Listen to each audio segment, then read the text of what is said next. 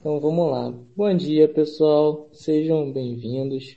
Hoje a gente vai estar tá começando mais um Talk Brothers com um convidado especial, né? Antes de, de apresentá-lo, a gente vai estar tá nos apresentando, né? Que o pessoal tem cobrado a gente. Eu sou o Vitor é, e tem a minha irmã que é a Cássia, não sou psicóloga. é importante enfatizar isso, que tem muita gente que me pergunta. E a gente está com um convidado especial, né, que é o nosso querido professor Bruno, e eu vou deixá-lo se apresentar. E aí, gente, tudo bem? Bom dia para vocês e para quem está ouvindo, bom dia, boa tarde, boa noite, né? Porque a gente não sabe a hora que a pessoa... Então já está valendo, independente do horário que você estiver ouvindo. É, gente, então, é, a gente, eu e Vitor, né, nós, nós temos uma relação de longa data, ele foi meu aluno, os nossos encontros sempre renderam bons papos, né? E a gente está tendo a oportunidade de, de, fazer esse podcast agora no formato desse bate-papo, assim, e estou muito feliz e, e, agradeço o convite da gente estar tá poder, poder dividir essa meia horinha aí, ou, ou um pouco mais, não sei, né, de, de conversa com, com, com a turma e com a galera, com os ouvintes. Olha, eu tenho que confessar que 30 minutos é difícil só de conversar com você, hein? É, a última vez foi uma tarde inteira, quase entrando na noite. Né? Verdade, deu umas 5 horas de conversa. Será que o pessoal tem disposição de ouvir umas 5 horas de podcast? É, acho complicado. Vamos, vamos barrar o xadrez verbal? 3 horas de alguma coisa.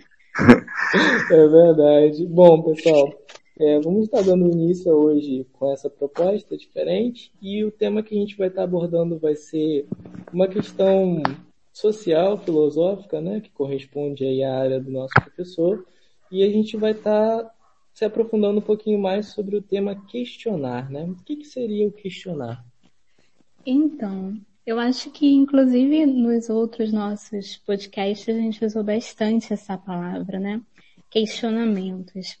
E uh, eu acho que questionar faz parte do ser, né? Faz parte, parte do ser humano, mas que lamentavelmente, eu poderia colocar assim, algo acontece no decorrer da, da nossa vida que o questionar ele vai, vai aparecendo cada vez menos, né? Talvez por fatores sociais. E aí eu já queria deixar registrado, assim, particularmente falando, que questionar, questionamentos, né, sempre foi algo que me trouxe muita dor, né, questionar é, é, é me remeter dor, porque você pode obter respostas, né, ou não, as respostas podem ser positivas ou não, e você precisa lidar com tudo isso, né, e em um mundo onde as pessoas não questionam. Inclusive, é, posso afirmar também que aqueles que ousam né, questionar eles são até de certa forma colocados assim num, num de uma maneira é, eles são criticados. Eu acho que existe uma crítica às pessoas que questionam, né? São rotulados. Quando na realidade eu acho que o questionar implica, sobretudo no seu próprio crescimento. É, é, assim, a, a, a Tássia levantou a bola, eu vou, eu vou dar um, assim, um pitaco filosófico, né, em relação a isso, que, assim, é, é, o, o, ato de questionar é o que move a humanidade, né, assim, é, se a gente, se a gente for voltar aos nossos antepassados mais longínquos e tal, a gente vai ver que é, os avanços sempre existiram, é, a humanidade sempre produziu avanços no momento em que ela questionou a forma como ela vivia e, e, aquilo que ela fazia, né? Então, se o, o primeiro cara que resolveu cozinhar uma carne, né, estava é, cansado de comer carne crua, ele era um questionador, né? Porque sempre comeram carne crua, por que, que, por que a gente vai botar, botar no fogo, por que, que a gente vai acender o fogo para cozinhar a carne, né? E depois isso se revela um grande avanço, né? É, então você, é, até assim, a gente trazendo de volta o, é Platão, o mito, o mito da caverna, né, que acho que uhum. vocês já tiveram contato com o texto e tal, mas para quem ainda não leu, basicamente é, são é, prisioneiros que viviam acorrentados numa caverna a vida inteira sem ver a luz do sol, e um deles resolveu questionar aquela realidade e perguntar se existia algo além daquilo ali, se o mundo era só aquilo ali, né? E nesse processo de, de, se libertar da caverna, né, é, ele primeiro ele é julgado pelos seus, pelos seus pares, né, pelos, pelos outros prisioneiros, como alguém que é um sonhador, alguém que é um lunático, alguém que está delirando, né, está criando problema, está criando caso. E no processo de saída da caverna, quando você é acostumado com a escuridão, quando você vê o sol, é, ele, é, ele perde a visão, ele fica cego durante um tempo, porque a luz fere os olhos, vai, vai ferir os olhos dele. E, e assim, Platão faz essa, essa analogia né, da, da, da, caverna do prisioneiro da caverna com alguém que vive sem questionar, alguém que aceita tudo, aceita o mundo como ele é e não se pergunta se existe algo além daquilo ali que ele vive, né? É, e, e, a pergunta é, assim, vale a pena sair da caverna, mesmo esse processo sendo doloroso do ponto de vista de esforço, de, de busca, né, de, é, e, e, também do julgamento social, é, assim, aí é, é, talvez Platão responderia que vale muito a pena, porque aqueles outros que, que não questionaram, aqueles outros que não buscaram sair do, da mediocridade, eles continuaram vivendo o resto da sua existência numa caverna úmida, fria e escura. E aquele que teve a condição de buscar o conhecimento, de buscar ampliar seus horizontes, ele pôde viver um mundo verdadeiro, né? O um mundo livre de possibilidades e não só como um prisioneiro dentro de uma caverna. É, eu acho interessante quando a gente traz né, o pensamento de que o conhecimento ele é dor, ele machuca, o questionar machuca, né? É, eu acho que a gente pode trazer isso até de uma forma muito mais literal, porque a gente vê é, personagens, né, grandes filósofos que, que deram meio que a sua vida por isso.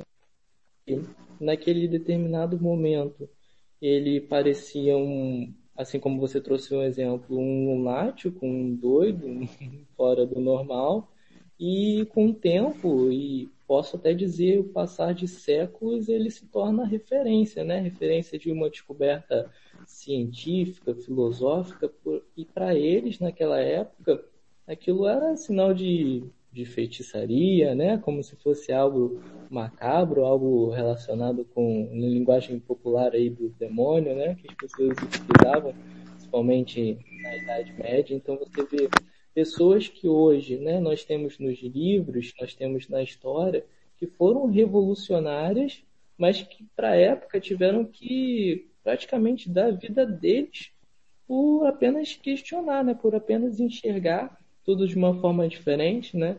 Você vê que é até uma discussão que chega até hoje, que é até um pouco absurda e cômica, sobre a Terra plana, né? Então você imagina quantas pessoas já questionaram, já deram a sua vida para provar esse pensamento? Ah, mas eu super acho que a Terra é plana. é, é engraçado. Tem grandes pensadores como o Olavo de Carvalho, é, né? Que colocou... filósofo.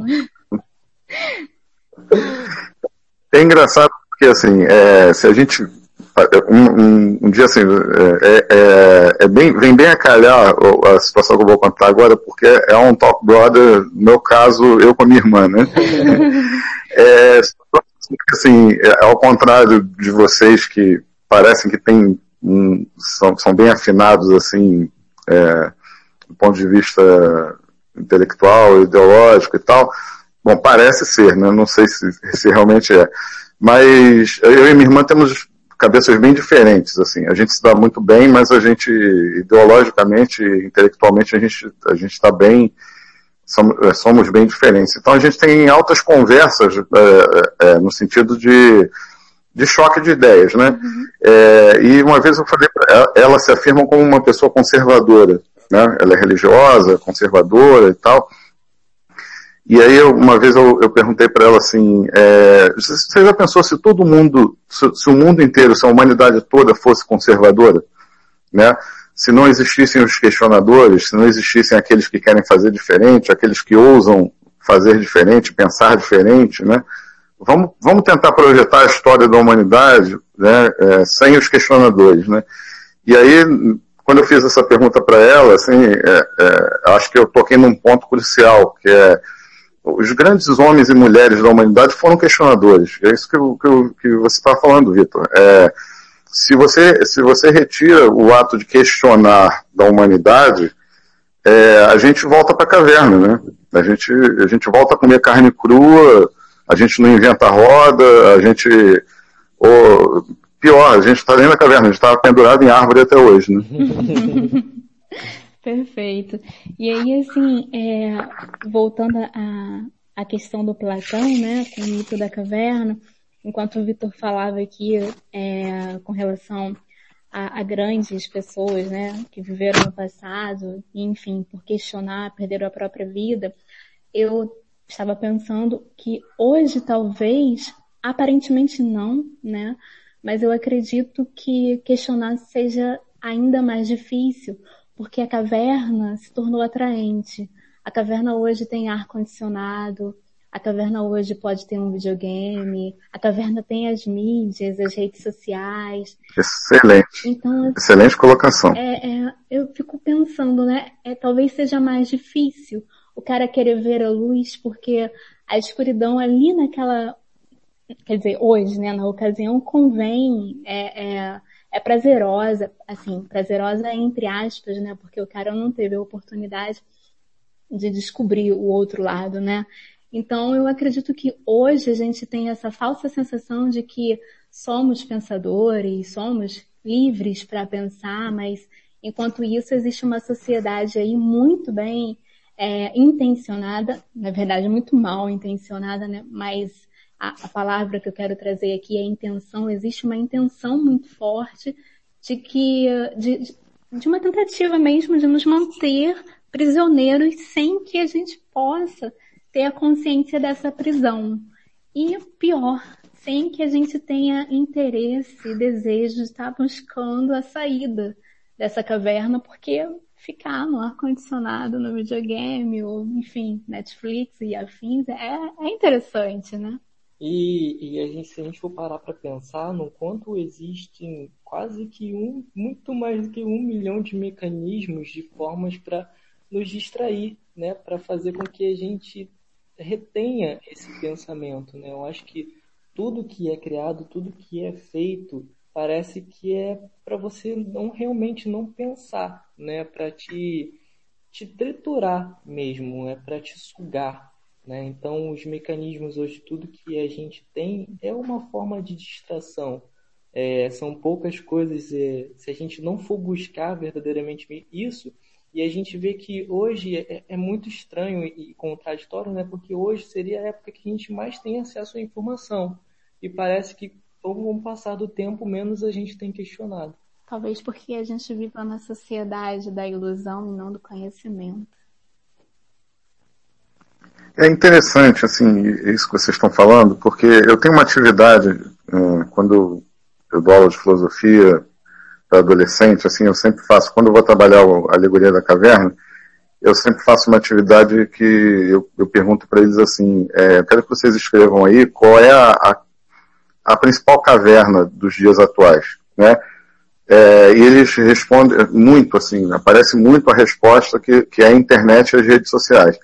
E aí tem um, contra, tem um contrassenso aí, porque a internet, é, ela é, ao mesmo tempo, ela pode ser, né, é, dependendo da forma como ela for utilizada, ela pode ser a fuga da caverna. Ela pode representar a fuga da caverna no sentido de que você pode usar a internet para se enriquecer de, de conhecimento, para ampliar suas... Vou dar um exemplo. Você pode visitar o Museu do Louvre hoje de graça, uhum. é, sem ter que ir para Paris, né? Então, assim, é, é, há, há, um tempo atrás, para você ter contato com as obras que estão lá no Museu do Louvre, você tinha que ter muita grana para pegar um avião, ir para a França e pagar o ingresso lá do, do, do Museu do Louvre e, e, ver as peças. Hoje você, você, você tem as obras de arte todas disponíveis para você é, na internet, você tem todas as, as, grandes obras culturais da humanidade disponíveis para qualquer um. Mas se o cara usar a internet para ficar viciado num jogo de videogame ou criando relações virtuais, é, substituindo as relações virtuais pelas reais, ou no Xvideos todo dia, né? É, fazendo é, uso da, da, pornografia como fuga também e tal, e outras, outras possibilidades, né? É, você você está você tá se inserindo numa caverna, você está utilizando a internet como uma caverna. O mais interessante é perceber que os adolescentes entendem a internet e as redes sociais como uma caverna. Né? Quer dizer, é, isso aí é, eu sempre fico muito, sempre acho muito interessante quando aparece esse tipo de resposta, porque ao mesmo tempo que, que existe esse reconhecimento de que as relações virtuais não substituem as relações reais, né? É, de que videogame o dia inteiro, site de pornografia e, é, e, e cliquezinho, curtir, né, curtidas não substituem um abraço, um toque, um aperto de mão, né, é, um olho no olho, mas as pessoas mesmo sabendo disso, elas, é, é, é aquilo, gente, é, se deixam levar pela, aquilo que o Vitor falou muito bem, é muito atraente, é muito, e é muito cômodo também, né? Uhum. É, assim, as relações reais, elas dão muito mais trabalho do que as relações virtuais, né?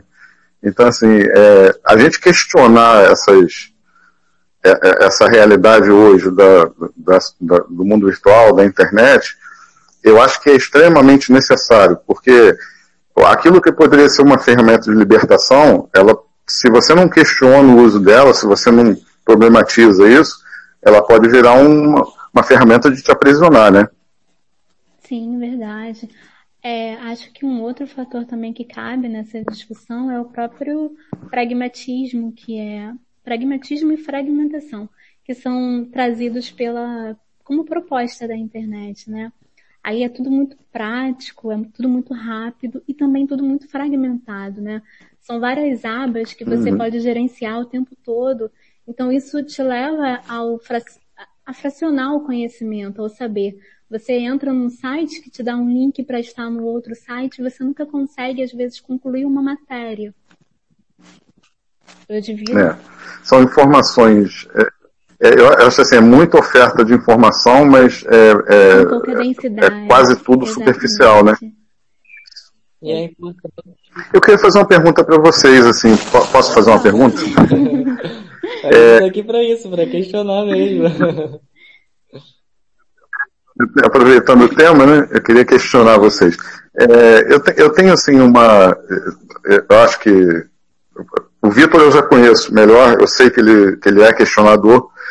É, a Tássia parece que é também, e eu também sou, assim, desde criança. É, a, a, pergunta que eu faço para vocês é a seguinte: isso é uma opção? Vocês acham que a gente, a gente questiona é, de forma assim intencional, de forma é, nós queremos questionar, ou isso é uma característica nossa, da nossa personalidade, e a gente não consegue viver sem questionar? O que, que vocês acham? Então, é, eu não acredito em natureza humana, né? É, eu penso que a sociedade ela é um fator determinante. Não, não, é, não estou perguntando dos seres humanos de maneira geral, não. Estou perguntando de vocês, pessoalmente. Se a gente nasce já com essa necessidade. Não, não. É, não, se, é, se, vocês percebem, por exemplo, é, você falou que questionar é, provoca dor às vezes, né? Uhum. É, com alguma frequência é um processo doloroso vocês poderiam fazer a opção de não questionar, de viver, de, de se tornar alguém é, acomodado intelectualmente, alguém que, que se enquadraria na sociedade do jeito que ela é e aceitaria as coisas do jeito que elas são sem questionar? Ou vocês acham que isso não é possível? É, vocês não teriam essa condição dado a personalidade de vocês? Isso hoje, Bruno. Hoje. Hoje, é. para mim, não mais. É, confesso que já, já busquei é, não questionar, ficar na minha caverna. É, mas uma vez que você, de alguma maneira, se aproxima da luz, é, fazendo ainda referência, né? É, não, dá, não é possível voltar. Então, assim, hoje eu considero que, que dada a minha história, né, tudo que eu já vivi até aqui, é, não daria para eu, eu estar me posicionando de uma forma a não questionar mais, a, a me recolher, guardar né, toda, todas as minhas especulações e viver de uma maneira acomodada. Hoje eu não conseguiria. Mas eu queria te fazer uma pergunta, aproveitar. não querendo te interromper, mas só para concluir o pensamento. Você acha que viver acomodado seria viver mais feliz? De uma forma mais simples. Agora, se a simplicidade é felicidade, aí eu acho que fica para um outro podcast. É um bom, tema. tema. Porque a gente traz né, esse pensamento de que o questionar ele machuca, ele dói. E eu falo, falando por mim, desde criança, né, tá, você sabe disso, que eu sempre tive, eu era até considerado meio chato por perguntar tanto. E eu acho que quem pergunta muito quer saber muito, né? Então, é, essa questão da, da natureza humana, eu não sei dizer se ela existe, mas eu acho que eu não tive, eu tive referências, né? Eu quero trazer até porque a Tássia ela é referência quase de tudo na minha vida. Uhum. E, e desde pequeno, né? Até por ter contato com ela, por, por ouvir muito ela. E eu sempre tive essa sede de, de, conhecimento, a sede de saber o porquê que é daquela forma, porquê que é daquele jeito. Então, meio que desde pequeno eu nasci com isso, eu nasci com com essa intensidade, com essa vontade, com esse pensamento. Então, é meio que tá meio que enraizado, sabe? Mas, assim, dá para não questionar mais hoje? Olha, eu acho que é muito difícil. Porque é quando é, o que eu estava concluindo, eu acho que quanto mais você sabe, eu acho que não existe um limite de conhecimento, né? A gente vive num mar de informações. Quando a gente aprende, a gente sabe mais sobre alguma coisa, eu acho que a gente quer se aprofundar ainda mais quando a gente tem interesse. Sim. E eu acho que é difícil você se cansar disso, sabe? Não sei, talvez a gente se canse. Agora, assim. Desculpa, Bruno, pode falar. Não, não. É, é, é desculpa. É porque, assim, é, existe um outro aspecto do, do, do, ato de questionar que eu acho que é legal também, que a gente falar que não é, é, é esse aspecto de busca do conhecimento, de, do porquê, né? Que são, são duas perguntas básicas, né? Assim, é o porquê, que é o que a gente está é está debatendo até agora, assim, por que que isso é assim? Eu quero conhecer, eu quero descobrir como é que o mundo funciona, como é que as coisas são e tal. Mas existe um outro tipo de questionamento que eu acho que é tão importante quanto o porquê, que é assim, é, é, eu posso fazer isso aqui diferente, né? Eu posso fazer melhor isso aqui, eu, po eu posso ter um resultado melhor, ou eu posso fazer, fazer isso aqui de forma diferente para que eu seja mais feliz, para que eu tenha um retorno melhor. Então, assim, é, esse tipo de questionamento, ele provoca muito avanço social, se a gente for analisar. É aquela coisa assim, é, existia uma forma de família tradicional, né, o homem casa com uma mulher, tem filhos, e, e, assim, e todo mundo era obrigado a cumprir esse papel social, né, criar esse formato de família, fazer, ter, ter a mulher com, com a função de cuidar da casa, cuidar dos filhos e tal, e tá tudo muito bem, tá todo mundo muito feliz, é, realmente estava? Não, não estava, né? Não estavam felizes, esse modelo de família na maioria das vezes não funcionava muito bem, e assim, e aí é, as pessoas vão questionar, principalmente as mulheres, que eram quem sofria né, mais nessa, nesse formato de família.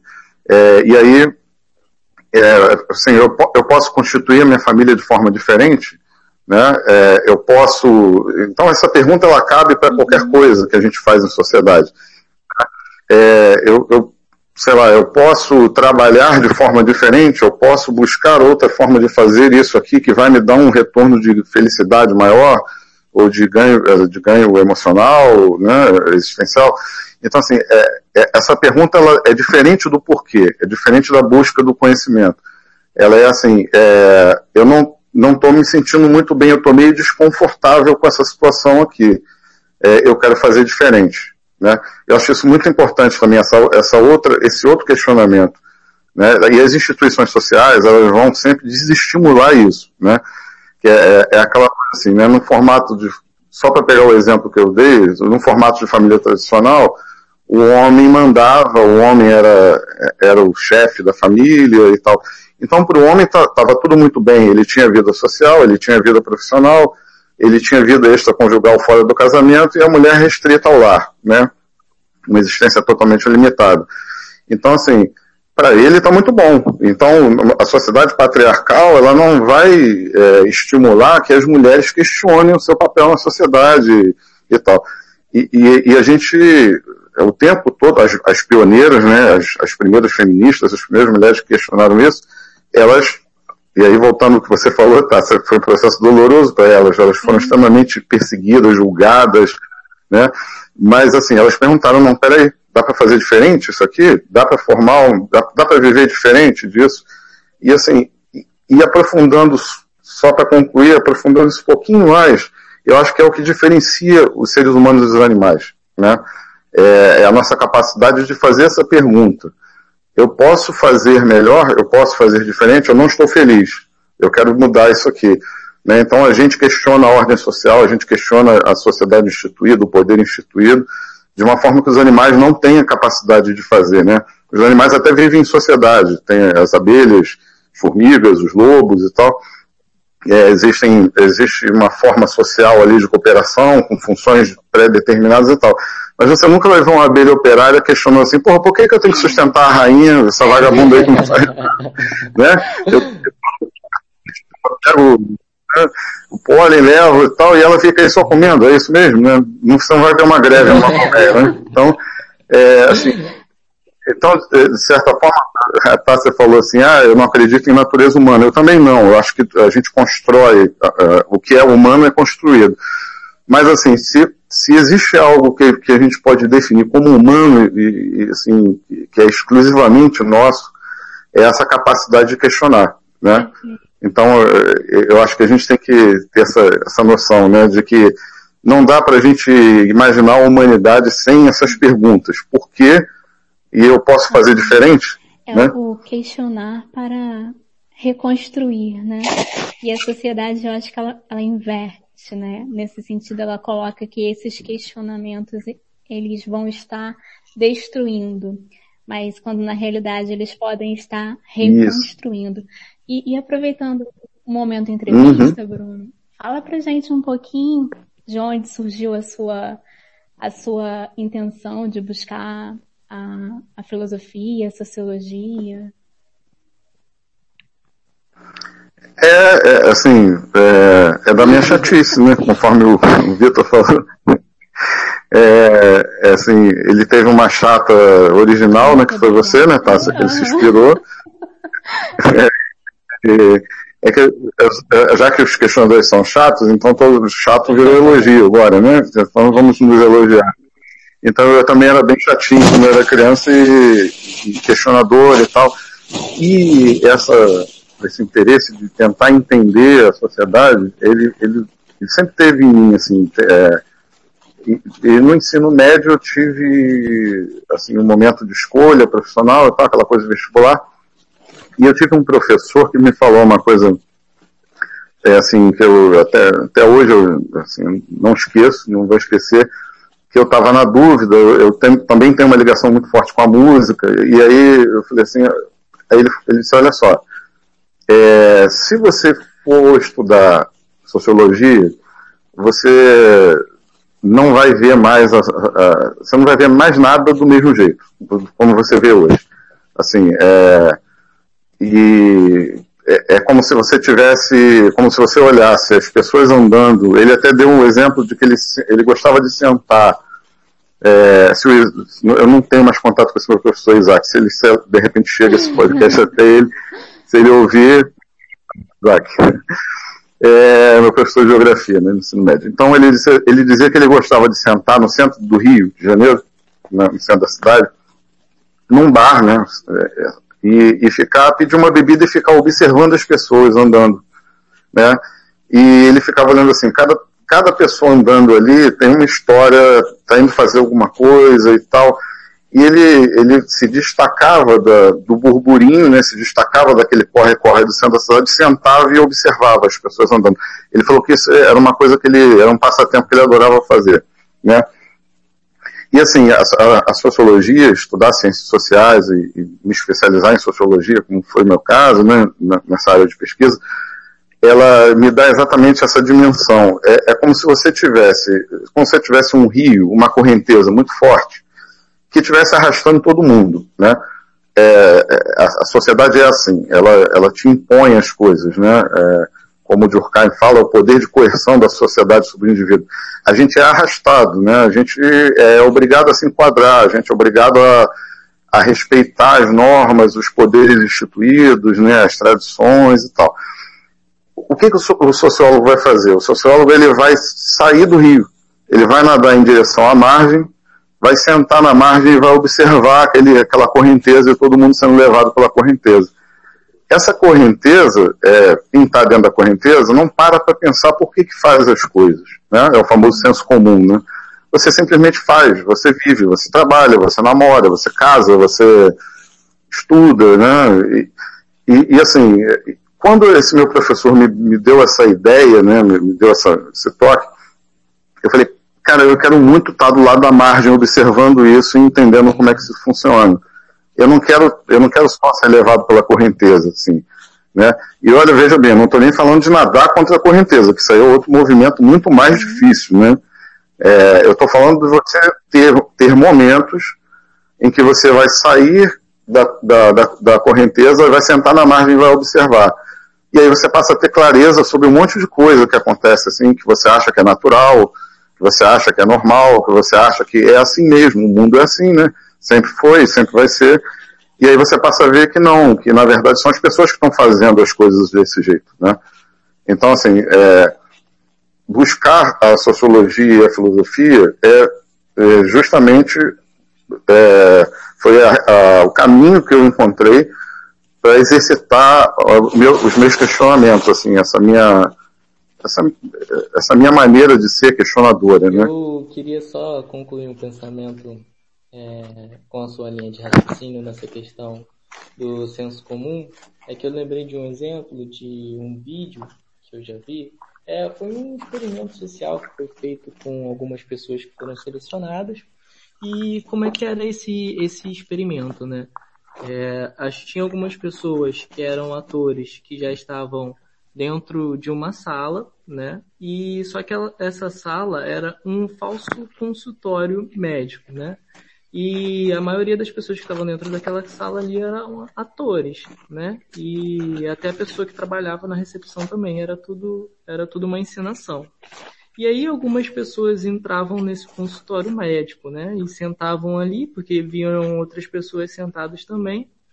E aí é, é até engraçado, né, a situação, porque é, você pegava uma senha no, no, no vídeo, né? A pessoa pegava uma senha, e aí toda vez que apitava, apitava, fazia um barulho, né? E aí todo mundo que estava sentado dava um pulo da cadeira. E aí a pessoa que entrou, né, que a pessoa que não era o ator, né, todas aquelas pessoas que pulavam da cadeira eram atores. E a pessoa que pulava, entrava ali naquele, naquele consultório e olhava assim, não entendia por que que tava todo mundo pulando na cadeira. Tipo, a pessoa levantava e pulava, todo mundo levantava e pulava. E aí aconteceu, aí toda vez que fazia esse barulho, né, todo mundo levantava e pulava. E aí o que que aconteceu? Aconteceu isso uma, duas vezes, a pessoa olhou, não entendeu nada, perguntou para a recepcionista, a recepcionista falou assim, não, não deu uma explicação muito clara, né? E depois na terceira vez ela começou a pular junto com as pessoas. então, tipo assim, ela nem sabia o porquê que ela estava pulando ou porquê que ela estava fazendo isso, mas ela só estava fazendo porque estava todo mundo fazendo. Então, tipo, a gente vê o quanto isso é, chega a ser insano, né? É, só pelo fato da gente estar tá acompanhando a massa, a gente meio que inconscientemente, ou conscientemente, né? Eu não, não, não tenho aprofundamento para dizer, talvez eu não tenha, mas o quanto a gente está tendenciado a seguir o que os outros estão fazendo só porque está todo mundo fazendo, não é? Mesmo que seja uma coisa assim absurda, é, isso, fora do, do normal, entende? É, isso é uma coisa comum de acontecer. Tem até uma expressão que o pessoal fala efeito manada, né? É, assim, é, até é, isso já foi estudado várias vezes, assim, tem vários experimentos desses, mas assim, existe esse lado que é você fala assim, poxa, se está todo mundo fazendo, é, porra, eu vou ser o único que vai fazer diferente ou que não vou fazer, é, e, e, a pessoa acaba indo né, com, com o que a maioria faz. Mas existe um outro aspecto também, que aí, assim, é, o estudo da sociologia dá muito essa visão para a gente, que é o seguinte, existe um aspecto racional é, na adesão, né? Na adesão ao que a maioria faz.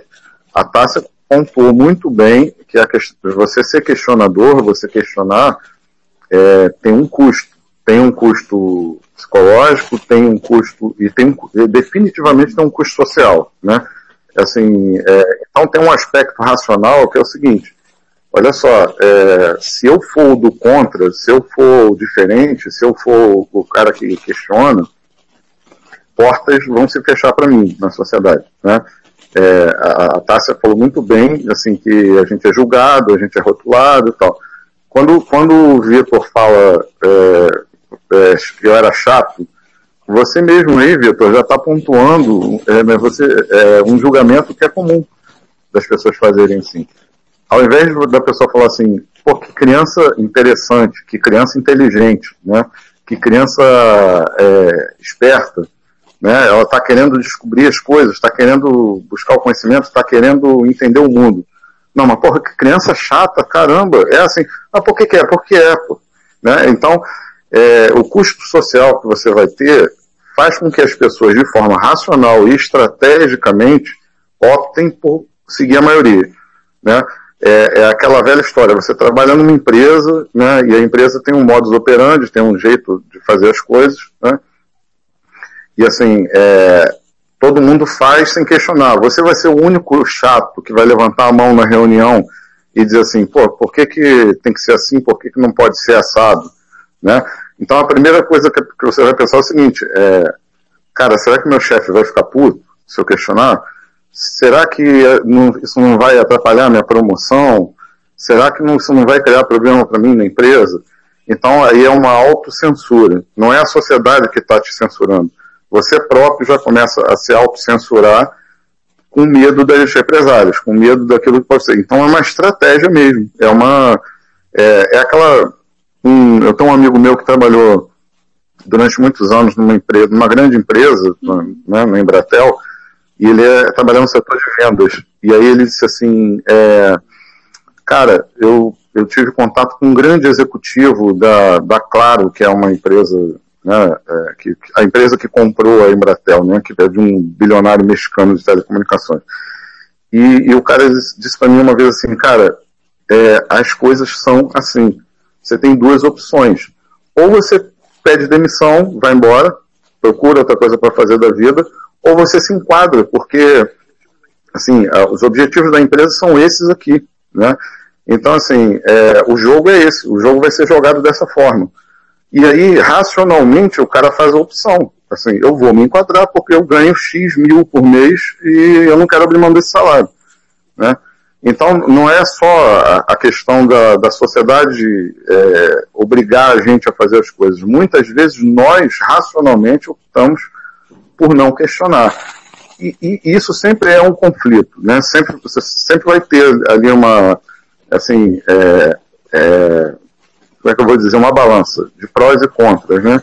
Até, é, até quando eu posso ir nessa, nessa questão aqui que não vai me violentar de forma muito tão grande assim que eu não possa conviver com isso, né? Que aí entram questões éticas e tal, né? Então, se, é, se todo mundo estiver roubando, eu vou roubar também. Se todo mundo for agressivo, eu vou ser agressivo também, né? E aí aí, aí é onde a gente vai questionar porque aquilo ali vai bater num princípio nosso que é caro para a gente, numa questão ética da nossa formação. Né? Então é por aí. Então, Vitor, só, só para pontuar, assim, é, muitas vezes aquela pessoa que pulou, é, para pegar esse exemplo, não é inconsciente, não. É consciente. Ela não quer ser julgada, ela não quer ser vista como forma diferente. Ela, ela vai fazer a adesão de forma consciente fiquei pensando aqui na, na cena e confesso que eu dei risadas, né? então, é, nós estamos com 40 minutos aqui já de podcast. E aí a gente quer. É, a gente não quer, né, na verdade. Mas a gente. Já se arrependeram? É... Bom, essa foi minha primeira participação no podcast Talk Brothers. mais você. Aí você conseguiu tirar a, a minha linha de raciocínio. Então vamos ficar mais fora isso aqui, porque eu tô achando o assunto. Não, na verdade a gente vai encerrar o podcast, mas a conversa vai continuar. mas assim, Bruno, foi um prazer imenso, muito interessante mesmo. Acho que a maneira como o Vitor iniciou né, é, a conversa, falando sobre como seria difícil limitar um tempo, né? Porque é, quando a gente está conversando com pessoas que gostam de questionar e tem os elementos que, que enriquecem a discussão, realmente é muito difícil findá-la, né? É, mas só para a gente tentar, de repente, começar a estabelecer algumas, alguns caminhos, né, na, naquilo que a gente está construindo em termos de podcast. A gente vai ficando por aqui, mas agradecendo muito a sua contribuição, a sua participação. Foi um prazer imenso te ouvir. E uh, é, pode haver novos convites? Pode, claro. O prazer também foi, foi muito grande aqui de participar. É, conforme a gente falou, a gente quando a gente senta para conversar, as conversas são intermináveis mesmo. E, mas isso é muito bom, ainda mais nesse período de quarentena, né? A, a tecnologia ela permite que a gente esteja fazendo esse, esse bate-papo aqui, mesmo respeitando né, a questão da, do isolamento e tal. É, e, assim, estou à disposição. Assim, quando vocês quiserem, é, acharem que, que eu posso colaborar, que eu posso contribuir com alguma coisa, então, estou aqui. É, queria... Valeu, obrigado pelo convite. dizer que era um dos assim, não, não questionando os professores, né? Mas era um dos. Não pode questionar. pode ideia. Mas era um dos poucos onde a nossa turma parava para realmente prestar atenção no que, no que o Bruno dizia. Então eu queria enfatizar isso, porque é muito bom te ouvir, né? E é sempre um, um prazer imenso conversar com você. E em breve eu tenho certeza que a gente vai ter muito mais participações juntos aí, tá bom? Valeu. Valeu.